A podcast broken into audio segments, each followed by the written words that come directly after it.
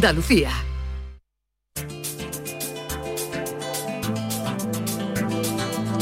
En Canal Sur Radio, Destino Andalucía, con Eduardo Ramos. ¿Qué tal? Muy buenas. Esta semana en esta edición de Destino Andalucía les vamos a contar algunas opciones turísticas que podemos llevar a cabo en nuestras ocho provincias. Estaremos en Huelva, donde se encuentra la Casa Museo Zenobia Juan Ramón Jiménez, una oportunidad de conocer la obra del poeta poniéndola en valor y que recrea una etapa de la historia de Moguer y de Andalucía en general. También les vamos a llevar hasta el Parque Natural Sierra de Hornachuelos, que alberga una de las zonas de bosque mediterráneo y de ribera mejor conservado de toda Sierra Morena. Y para comenzar, les vamos a hablar de ciencia y turismo. Destino Andalucía. Con la colaboración de la Consejería de Turismo de la Junta de Andalucía. El turismo científico es un segmento turístico de interés especial que se realiza motivado por la adquisición y divulgación del conocimiento científico. Bajo esta denominación, Turismo Conciencia es un proyecto de la Fundación Descubre que nació hace algo más de tres años con la intención de abrir un nuevo campo de desarrollo profesional económico bajo la premisa del nuevo modelo de destinos turísticos inteligente que ofrece una experiencia singular a los turistas que visitan nuestra tierra. Teresa Cruz es la directora de la Fundación Descubre que está detrás de este maravilloso proyecto. Teresa, ¿qué tal? Muy buenas tardes.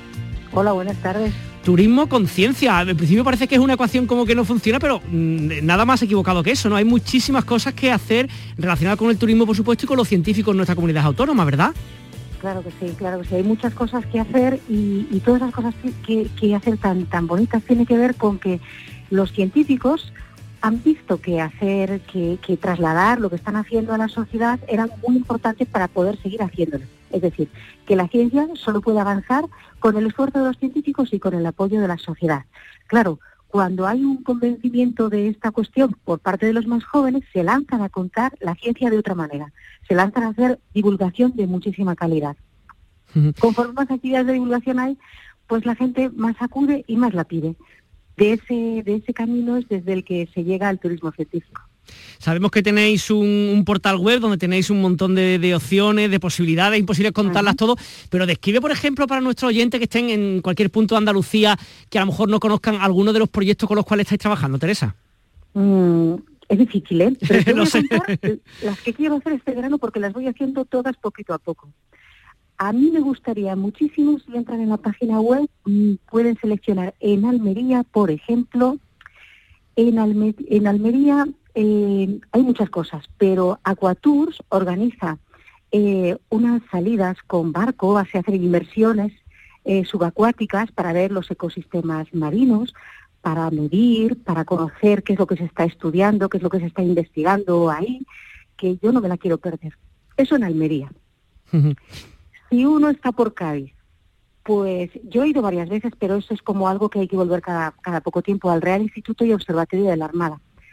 Se pueden organizar visitas muy fácilmente y ahí, ¿qué es lo que uno puede, de qué se puede disfrutar? Pues uno puede disfrutar de la historia, de, de, la astronomía, de la geofísica y de la vanguardia, porque es el observatorio astronómico más antiguo de España, pero además eh, tiene eh, mm, unos sistemas de, unos laboratorios, unas instalaciones de investigación de absoluta vanguardia. De hecho, la hora oficial de España se mide allí. Nosotros nos llamamos los guardianes del tiempo. Qué bonito, ¿no? Sí. Oye, ¿y los públicos que van a este tipo de, cosas, Teresa, son, porque uno piensa, mejor turismo científico, entendemos que ahora como un poco para todos los públicos, ¿no? Desde un público mejor más preparado y todo, hasta divulgación para los niños de cole para que no entendamos, ¿no? Claro, eso es, esencial. Tiene que estar preparado para que personas que no tienen conocimiento experto en, ciencia, que lo puedan comprender y que lo puedan disfrutar. Es tan importante que entiendan y que, se acerquen a la ciencia como que disfruten disfruten haciéndolo. Esa es la, esencia del turismo científico y hay actividades para niños, para mayores. hay muchas familias que lo utilizan vemos que el público familiar es muy importante. Y otro que nos gusta y nos da mucha alegría son los seniors. La gente que se ha jubilado y que tiene más margen de tiempo también son personas que utilizan muy habitualmente este tipo de, servicios, este tipo de actividades turísticas. Que además estoy pensando que has, contado algunos ejemplos, por ejemplo, ¿no? de Almería, el tema del mar, pero estoy pensando que Andalucía es tan grande que habrá pues e, ejemplos de tierra, de mar, de aire, se me ocurre también el tema de las estrellas, ¿no? Como que, por todas partes hay ciencia que puede transmitirse y que se puede hacer turismo bajo esa premisa, ¿no? Claro, astronomía. Se puede disfrutar desde, bueno, nosotros tenemos la mayor red de espacios naturales que tienen los cielos protegidos, son lugares excelentes para hacer observaciones, pero es que incluso en Málaga, en el Torcal, que aparentemente uno dice, uy, hay muchas ciudades grandes alrededor. Bueno, hay unas observaciones astronómicas desde el Torcal increíbles, desde Sierra Nevada, pero también se pueden hacer rutas por la naturaleza de, geología, de botánica. Tenemos centros de investigación que abren sus puertas para los turistas para que puedan visitarlo en tiempo localizado, en condiciones muy concretas, pero se puede visitar desde el Instituto de la Grasa hasta la plataforma solar de Almería, las salinas de cristalización de la Universidad de Cádiz, en fin, claro, luego tenemos grandes museos, el Parque de las Ciencias, la Casa de, la Ciencia de, Sevilla, el, Centro de Ciencia Principia de Málaga, el Acuario de Sevilla, hay mucho, ¿eh? Oye, Teresa, vosotros cuando la gente se, apunta, digamos, a estas actividades, ¿os consta que haya gente que haga su, turismo, una parte de sus vacaciones, digamos, pensado en turismo científico, o a lo mejor complementa con otras actividades, por lo que sabéis un poquito de estos tres años que lleváis haciendo en Fundación Descubre, ¿cómo es un poco el perfil en ese sentido del turista? Pues más está orientado como en turismo le, llaman experiencias. Son experiencias. Uno va a un lugar y, hasta hace poco uno iba a un lugar por el lugar. ¿no? por el hotel, por, por si, tenía alguna instalación grande que una, o, un espacio natural.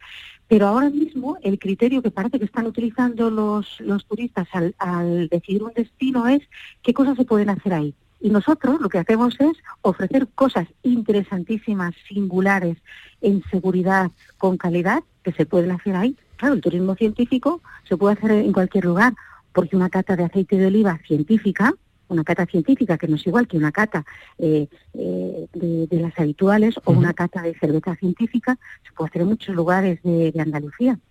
Y vosotros, digamos, perdona, desde vuestra página web vosotros, digamos, ofertáis todas estas cosas, pero después cada uno cuando quiera contratar lo hace también desde vuestra página web, o ya les redirigís a las distintas empresas que hacen estas actividades.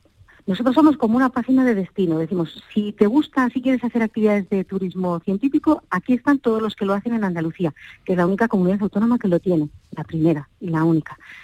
Allí lo que hacemos es poner en contacto con los, promotores, que les llamamos así, a quien promueve actividades de, turismo científico, pero también eh, sacamos y presentamos algunas actividades especialmente bonitas para que sepan en concreto cosas que ya se pueden ir haciendo, ir abriendo, abriendo boca pero el contrato hay que hacerlo directamente con, las empresas. Teresa Cruz, eh, directora de Fundación Descubre, muchísimas gracias por dedicarnos unos minutos en Destino Andalucía. Que pasen muy buena tarde.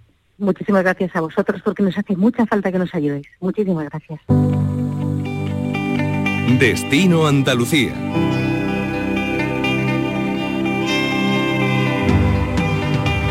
Combinar el turismo de sol y de playa con la historia, la cultura y la literatura es un plus que nos ofrece la provincia de Huelva.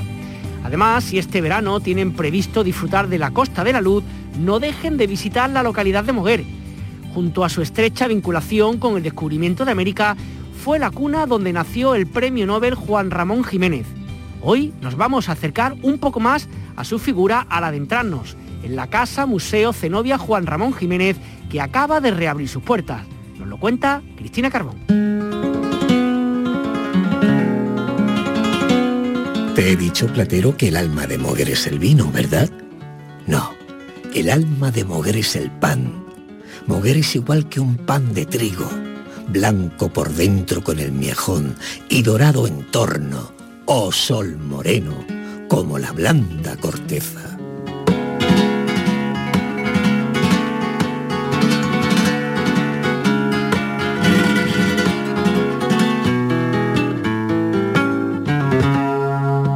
Platero y yo es seguramente su obra más universal. No hay escolar que no haya leído la tierna historia de este burrito pequeño, peludo, suave, tan blando por fuera que se diría todo de algodón. Pero Juan Ramón Jiménez es mucho más. Nació el 23 de diciembre de 1881 en la casa número 2 de la calle Rivera de Moguer, provincia de Huelva.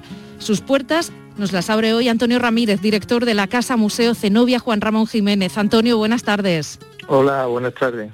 Antonio, lo primero que llama la atención es el nombre de esta casa museo en el que Zenobia Camprubí figura incluso por delante del premio Nobel. ¿Por qué? Eh, porque seguimos la, voluntad del propio Juan Ramón. Eh, la Casa Museo es la que el poeta decide cuando en los años 50 se ponen en contacto con él para decirle que hay voluntad de recuperar alguna de sus casas, donde nació o donde vivió su, niñez y adolescencia, y el poeta decide que, fuese la casa de, su recuerdo, que es la casa mm, actualmente la casa museo, la casa de la calle nueva, ¿no? Él no ponía condiciones, lógicamente, pero una de las cosas que sí dijo y así se reflejó en una de las cartas que le dirige al entonces director Juan Gorostiri y alcalde de Moguer, le dijo que siempre el nombre de su mujer fuese delante del suyo, ¿no? Y eso se ha respetado, se ha respetado siempre y en ese sentido no hacemos otra cosa que la voluntad del poeta. Zenobia siempre delante de Juan Ramón, como siempre estuvo a lo largo de su vida, no una mujer que estuvo detrás del poeta, sino a su lado y muchas veces delante de él como una guía, como, como lo que realmente fue su inspiradora, su amante, su amiga, su secretaria, todo. La Casa Museo abrió al público en 1958, esos son ya más de 50 años de historia. Sí, muchísimo tiempo. Es quizá una de las casas museo más, más antiguas de, nuestro país, con el concepto de, de casa museo. No, no había muchas casas museo de escritores en aquellos momentos y desde entonces para acá ha perdurado en, el tiempo y ha perdurado con, satisfacción y con el beneplácito de una comunidad interesada en visitar eh, los espacios de creación del poeta. ¿no?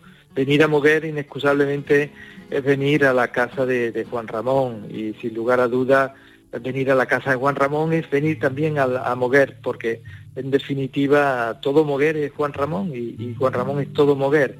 Él consiguió y hizo posible elevar a esa categoría, a veces muy difícil, de llevar a su pueblo a todos los lugares, a todos los sitios, como nos dice en un momento determinado, ¿no? Este, es el más loco de tus hijos, te llevaré a todos los lugares, a todos los sitios, por mí serás eternamente inmortal, ¿no? Y efectivamente es un referente en la literatura Moguer y en ese sentido su casa pervive como un espacio cada vez con más vida y cada vez más visitado. Moguer, madre y hermano, ay Moguer. Moguer, madre y hermano, ay Moguer. El nido limpio y cálido. Moguer, madre y hermano el nido limpio y cálido. Qué sol y qué descanso de cementerio blanqueado. Un momento, el amor se hace lejano. No existe el mar, el campo de viñas, rojo y llano es el mundo que el mar adorna solo, claro y tenue como un resplandor vano. Aquí estoy bien clavado, aquí morir es sano este es el fin ansiado que huía en el ocaso. Moguer, despertar santo. Moguer, madre y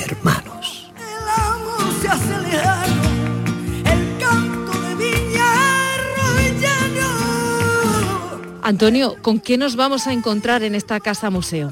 Pues nos vamos a encontrar, aparte de que si el visitante eh, es una persona conocedora de Juan Ramón, eh, y de su obra, fundamentalmente, y lo has dicho muy bien al principio cuando decía que no es solo Platero, pero, pero sí Platero está mm, de una manera permanente en, las presencias de los espacios de, de, Moguer y de la casa, ¿no? En concreto en la casa museo, ahí se detecta, se puede hacer un seguimiento de la obra de Platero y yo porque 23 capítulos se desarrollan en el interior de la casa. Pero la casa ofrece otros espacios completamente distintos, simplemente con ponerse un poco a tono, como se diría hoy día, o ponerse en modo literario, rápidamente podríamos encontrarnos con ese espacio tan sugerente que a Juan Ramón le, hizo crear eh, esa obra tan inmensa en su mundo poético. Eso es lo que va a encontrar en la casa. Que además de eso, donde está ese espacio de creación de la época en que el poeta vivió allí, lo, lo, intro, lo, lo acercamos a, todo lo que significó los muebles y enseres que el poeta tenía en Madrid, que vuelve por voluntad suya a mover, que son aquellos de, otra época floreciente, del otro Juan Ramón ya del exilio, nos lo encontramos de muchísimas maneras, desde su máquina de escribir hasta su pasaporte, pasando por sus trajes, así, todo aquello que, supone un cierto mundo expositivo con un cierto grado de fetichismo que suele gustar mucho cuando vamos a un museo donde desde los anillos de desposado hasta su, gorra o su bata todo se encuentra en la casa del poeta pero sobre todo mm, hemos comprobado que después de la visita a la casa eh, el visitante sale con, con ese grado de satisfacción de conocer un poco más al poeta y de acercarse indudablemente más a su poesía. Hablábamos de esa casa natal en la calle Rivera. Está también esta casa museo en la que posteriormente vivió Juan Ramón Jiménez. ¿Se pueden seguir las huellas del autor en el Moguer actual? Sí, sí, perfectamente. La, casa natal es otro espacio expositivo mm, regido por el ayuntamiento eh, de, Moguer y donde se, se muestra un aspecto de Juan Ramón que complementa la, casa museo. En, la casa natal se refleja el moguer del periodo del último decenio del siglo XIX, el moguer agrícola, el moguer que, que vivió la familia de Juan Ramón y hace un recorrido por ese lugar que predispone bastante bien al visitante para conocer un poco más desde el punto de vista histórico el contexto en el que vivió el poeta. Y desde luego mm, se mantiene y se mantiene mm, fiel a, aquellos, aquellos tiempos lo, que son espacios que, no se han cambiado, la fachada, las ventanas que él recuerda al estilo García y, y sobre todo subir arriba a la azotea de donde el mirador, Juan Ramón le dice a Platero, Dice, mira Platero, en esta casa nací yo, ¿no? Hoy cuartel de la Guardia Civil. Desde su azotea se ve el mar, ¿no? Desgraciadamente ese mar hay que intuirlo cuando se sube a la terraza, ¿no? Porque la fábrica y las balsas de fosfoyeso nos lo ponen un poquito más lejos, ¿no? Pero la verdad es que sí que hay esa sensación, ese aroma, la brisa que viene desde la ribera, ¿no? El recuerdo de ese mover colombino, ¿no? Aquel de los moguereños que fueron a la otra orilla. ¿Cuándo y cómo se puede visitar la Casa Museo Zenobia Juan Ramón Jiménez? Pues la casa se puede visitar todos los días, tiene la tipología horaria de cualquier museo, está toda la semana abierta, a excepción de, los, de los lunes, sí que abre todos los días, mañana y tarde, de 10 a, una y media y de 4 a 7 y el domingo por la tarde no se abre, ni el domingo por la tarde ni el lunes por la mañana. El resto de, días se puede visitar sin, sin ningún tipo de problema. Visitar la Casa Museo es una excelente forma de conocer la vida y obra de Juan Ramón Jiménez y su esposa Zenobia Camprubí a través de sus recuerdos personales y de su magnífica biblioteca, a través de un recorrido por la típica casa andaluza donde el poeta vivió su infancia y su juventud. Antonio Ramírez, director de la Casa Museo Zenobia Juan Ramón Jiménez, gracias por atender la llamada de Destino Andalucía. Gracias a vosotros y aquí os esperamos en Mover. Sevilla, Mover, Madrid, Mover, Francia, Madrid. Te llevaré Moguer a todos los países y a todos los tiempos. Serás por mi pobre pueblo mío, a despecho de los logreros, inmortal. Sevilla, Moguer, Madrid, Moguer, Francia, Madrid, Moguer, Madrid, América, Madrid, América, Madrid, América, Madrid, Moguer, Madrid, Granada, Madrid, América, Madrid, América.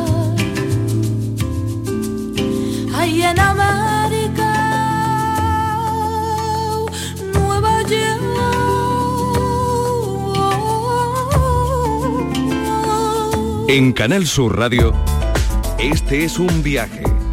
Destino Andalucía.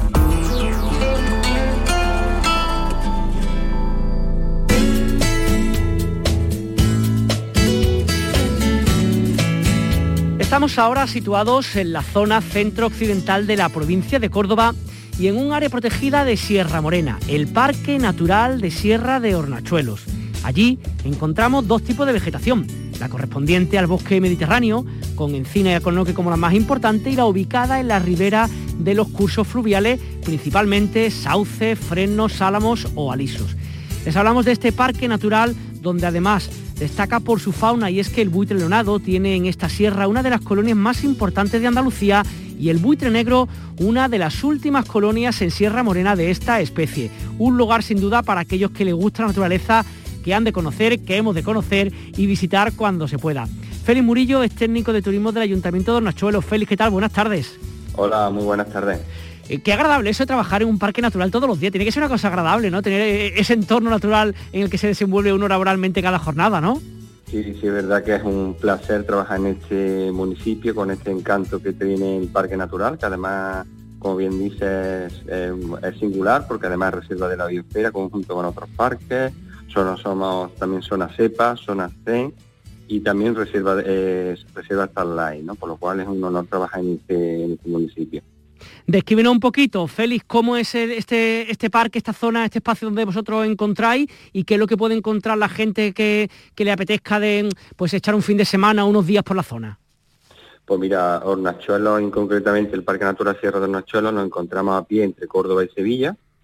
Eh, es uno de los, de los parques naturales más grandes de toda la comunidad autónoma andaluza y dentro de este singular parque pues eh, se puede hacer eh, diferentes tipos de actividades eh, alrededor del propio parque natural, ¿no? desde la visita al propio centro de interpretación con un área de museo y documentación del parque y documentales del propio parque natural y una red de senderos muy amplia, adaptada para todos los perfiles, desde rutas pequeñitas para personas con cierta discapacidad hasta rutas más grandes para aquellas personas que quieren estar por todo el día andando en lugares muy bonitos, mostrando, como bien dices en la, presentación del parque natural, desde que pueden ver características muy específicas del parque, como los bosques de galería, que ofrece el bosque, lo que es el sendero de Guadalora, o bien todo lo que es la dehesa, o bosques muy típicos de aquí del parque natural, como los arcornoques, la encina, la jara y otro tipo de vegetaciones muy típicas de este lugar.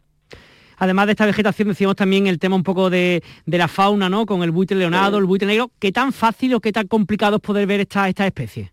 Pues mira, es muy fácil, incluso aquí dentro del núcleo urbano es frecuente encontrar, ves, sobre todo buitre común y buitre leonado, es muy frecuente que eh, verlo volar por el, por el núcleo urbano.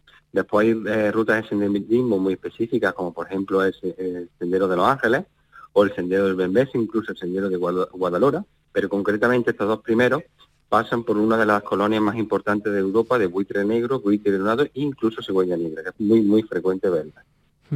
Otro de los encantos del lugar, hablamos un poco de los senderos que has comentado un poquito, también quería preguntarte un poco el tema de la cañada verde y por las actividades de multiaventura que también tenéis un poco aquí en esta zona.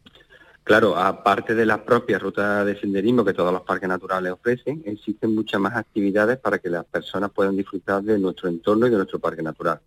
Hace muy poquito, en el abril de 2018, eh, se construyó el mayor multiaventura de Andalucía, con diferentes instalaciones para todos los públicos perfiles, donde bueno pues se pueden hacer diferentes tipos de turismo activo, desde una torre vertical de 22 metros de altura que se puede hacer escalada, caída al vacío, una de las tirolinas más grandes de España que atraviesa cada una de las orillas del pantano donde se encuentra el multiaventura, que estábamos hablando de un kilómetro 150 metros de tirolina suspendido sobre el pantano, otras medianas en el, en el centro del multiaventura, circuito de habilidad, además se puede hacer piragua, kayak, eh, palesur, eh, ahora ya tenemos aquí la barcaza solar para 70 plazas, para hacer un pequeño crucero fluvial por todo el Benbesa. Este centro, este centro, perdón que te corte, este centro de multiaventura del que habla, está, vamos, por lo que estás contando, una cosa impresionante, te puedes tirar varios días y no terminarlo, ¿no? Sí, sí, sí, allí hay para ir, venir con amigos o con familia y estás todo el día haciendo actividades en el multiaventura entendemos también un poco para todos los públicos, todas las condiciones, un poco ahora para todo, ¿no? Sí, incluso también como te comentaba, personas con ciertas discapacidades también tienen actividades para, para estas personas, por lo cual está pensado para todo tipo de público en general, obviando este último año, ¿qué tipo de público más o menos el que venía a estar con vosotros? ¿Un público más, no sé, pues de la provincia de Córdoba, de Sevilla, de toda Andalucía, de toda España, de fuera, de dónde? Sí, hombre, nosotros, el público general que viene aquí de noche es principalmente de Córdoba y Sevilla, se reparte al 50%, pero es verdad que nos visitan personas de, toda la comunidad autónoma andaluza y del resto de España, pero principalmente Córdoba y Sevilla. Además tenemos, como hemos puesto en valor diferentes recursos turísticos, pensado sobre todo para todos los perfiles de edad y, público, hace que cada vez sean más las personas interesadas en venir a visitarnos, ¿no? Porque como lo que te he comentado, no solo tenemos el multiaventura, después tenemos Cañada Verde que está exclusivamente pensado para familias, con un pequeño show de animal autóctono de Sierra Morena, en semicaductividad que se puede visitar, hace una, es una especie de granja escuela, ¿no? Con también con otras actividades, talleres medioambientales, una ruta muy bonita que hace en la, de la época del Mioceno, del Mioceno superior, todo, todo Nachoro se levanta en caliza y arenisca de aquella época, y es muy fácil encontrar restos de aquella época, ¿no? Además de rutas a caballo, eh, un museo apícola que tenemos, ya que somos uno de los pueblos con mayor censo apícola de toda Andalucía. O sea, existen diferentes actividades pensadas para todo, todo el segmento de, de público general. Estoy pensando para una persona que fuera, por ejemplo, a echar un fin de semana, unos días por ahí a la, localidad, al entorno, cuando acabe el, fin de semana, ¿qué piensas tú que, con qué se va a quedar? ¿Cuál sería la imagen más potente o más impactante por lo que te han contado eh, que tiene un poco el entorno este? Se, eh? se quedan cortos muchas veces porque tenemos una, tenemos una red de alojamiento muy amplia, además en lugares muy, muy singulares, y con la variedad de recursos turísticos que tenemos ya puestos en valor, pues se quedan con la sensación de volver a, a, volver a unos cholos porque se se quedan cortos y, no pueden disfrutar de todas las actividades que tenemos ahora mismo puestas en valor para que las personas puedan disfrutar. Y, principalmente el paisaje. El paisaje, todo el mundo se queda, eh, bueno, como se quedan, eh, te hablan maravilla de este, del paisaje, sobre todo en los meses que, que, tenemos por delante, abril y mayo, eh, donde, bueno, hay una paleta de colores impresionante en este, en este lugar y habla un poquito también del municipio, cómo es Hornachuelo, qué es lo que se puede ver, qué se puede hacer, qué se puede comer. Sí, pues mira, eh, Hornachuelo se levanta en un lugar muy singular, eh, en una formación caliza que le llamamos aquí el, barranco de Caño de Hierro o Cueva de las Carretas, que además estamos poniendo en valor todo el casco antiguo, todo el, eh, todo el patrimonio histórico-artístico como complemento a la oferta turística principal de Hornachuelo, que es el Parque Natural y bueno, pues eh, en esa cárcava está suspendida totalmente el pueblo, muy parecido como si fuera Cuenca, y hemos recuperado todo ese, paraje, aparte, como te he comentado, todo el patrimonio histórico, eh, histórico artístico. Y después, como platos más típicos aquí, tiene basado sobre todo en los productos de casa, de casa mayor, sobre todo ciervo y jabalí.